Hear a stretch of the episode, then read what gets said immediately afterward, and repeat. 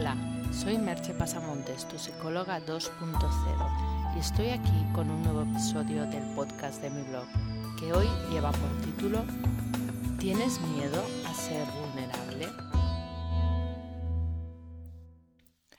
En línea con el post que publiqué hace unos días y el podcast acerca de si te atreves a abrir tu corazón, hoy me gustaría profundizar un poco más en ese tema, pero desde otra vertiente esa vertiente es la de atreverse a sentirse vulnerable, ya que sólo desde ese sentimiento, desde ese lugar de apertura, es posible abrir realmente tu corazón. Y abrir tu corazón no es más que abrirte a la vida y conectar con los demás.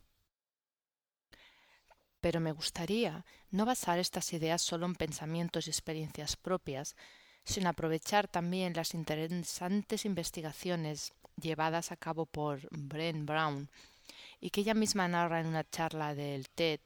Si entráis en el blog podréis encontrar el link al vídeo, es un vídeo realmente muy interesante, tiene subtítulos en español. Brent, Brown empezó a investigar en cómo y cuánto las personas se sienten conectadas con los demás. Porque como ya he dicho en otras ocasiones, estamos programados para ser sociales, para estar con otros seres humanos y relacionarnos.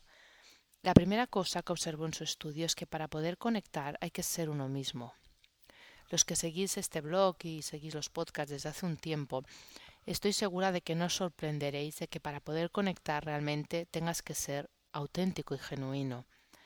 El primer problema que Brown encontró para que se produzca esa conexión es la vergüenza, entendida como ese temor que todos tenemos en mayor o menor medida a que si los demás saben cómo somos realmente no nos van a aceptar, vamos a sentirnos rechazados.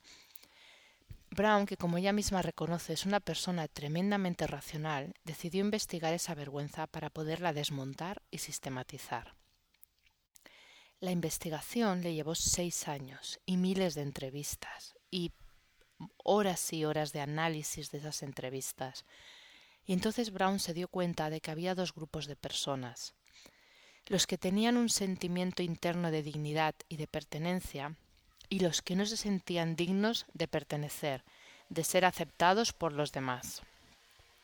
La diferencia fundamental era que los primeros se sentían merecedores de pertenecer y de recibir ese amor de, los demás. Y los segundos no. O sea, es curioso porque la, parece un contrasentido, parece casi una obviedad, que resultara que el hecho de sentirte que pertenecías y que los demás de alguna manera te aceptaban provenía de la creencia de que tenías derecho a sentirte de esa manera. Y cuando pensabas que no tenías ese derecho, de alguna manera hacías una profecía de autocumplimiento y sentías que los demás no conectaban contigo. Así de sorprendente, porque a veces las cosas parecen más complicadas de lo que son. Y además observó que esas personas primeras que hemos hablado, esas que sentían esa dignidad, esa, esa posibilidad y ese derecho a la pertenencia, tenían además coraje. Coraje definido en su sentido como más original, que sería explicar la historia de quien tú eres desde el corazón. Eran personas que podían aceptar sus imperfecciones y la vulnerabilidad que se produce cuando desde ti mismo, con todo tu ser, te entregas a la conexión con los demás, cuando te entregas sin máscaras, cuando te, entregas desde lo que eres. La vulnerabilidad, la ternura, la capacidad de dar amor, son esas cualidades que empiezan cuando dejamos de controlar y aceptamos que solo desde ahí, desde ese lugar en el que todas las emociones son posibles, es desde donde se establece la verdadera conexión con los demás. El problema es que muchos de nosotros desde niños hemos aprendido que ser vulnerables es ser débiles, que si los demás detectan esa debilidad pueden lastimarte, que solo los fuertes sobreviven, que hay que ser lo más perfecto posible, que es más importante lo que haces o lo que tienes que quién eres.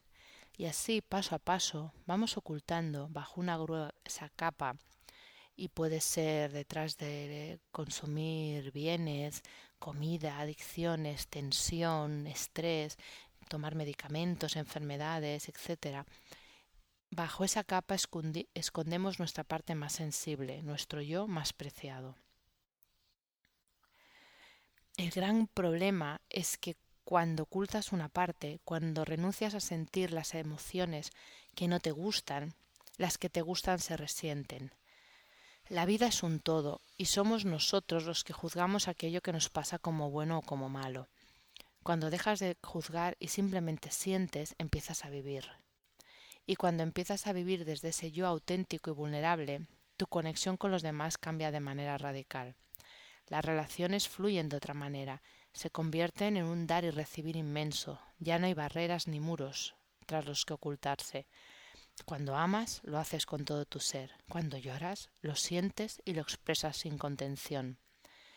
Y entonces, aunque, aunque en ocasiones el dolor puede ser grande, que no tiene por qué ser sufrimiento, siempre insistimos en que no es lo mismo el dolor que el sufrimiento. Aunque ese dolor a veces pueda ser grande, el resto también se transforma y la dicha de vivir se vuelve intensa y vibrante. Como decía el autor del Principito, no se ve bien sino con el corazón. Lo esencial es invisible a los ojos. Solo los niños saben lo que buscan. Los ojos están ciegos. Es esencial buscar con el corazón. Te dejo con un par de preguntas que serían ¿Tienes miedo a ser vulnerable? ¿Asumes el riesgo de vivir plenamente o lo haces a medio gas? Hasta aquí el podcast de hoy y nos escuchamos en el próximo podcast. Bye bye.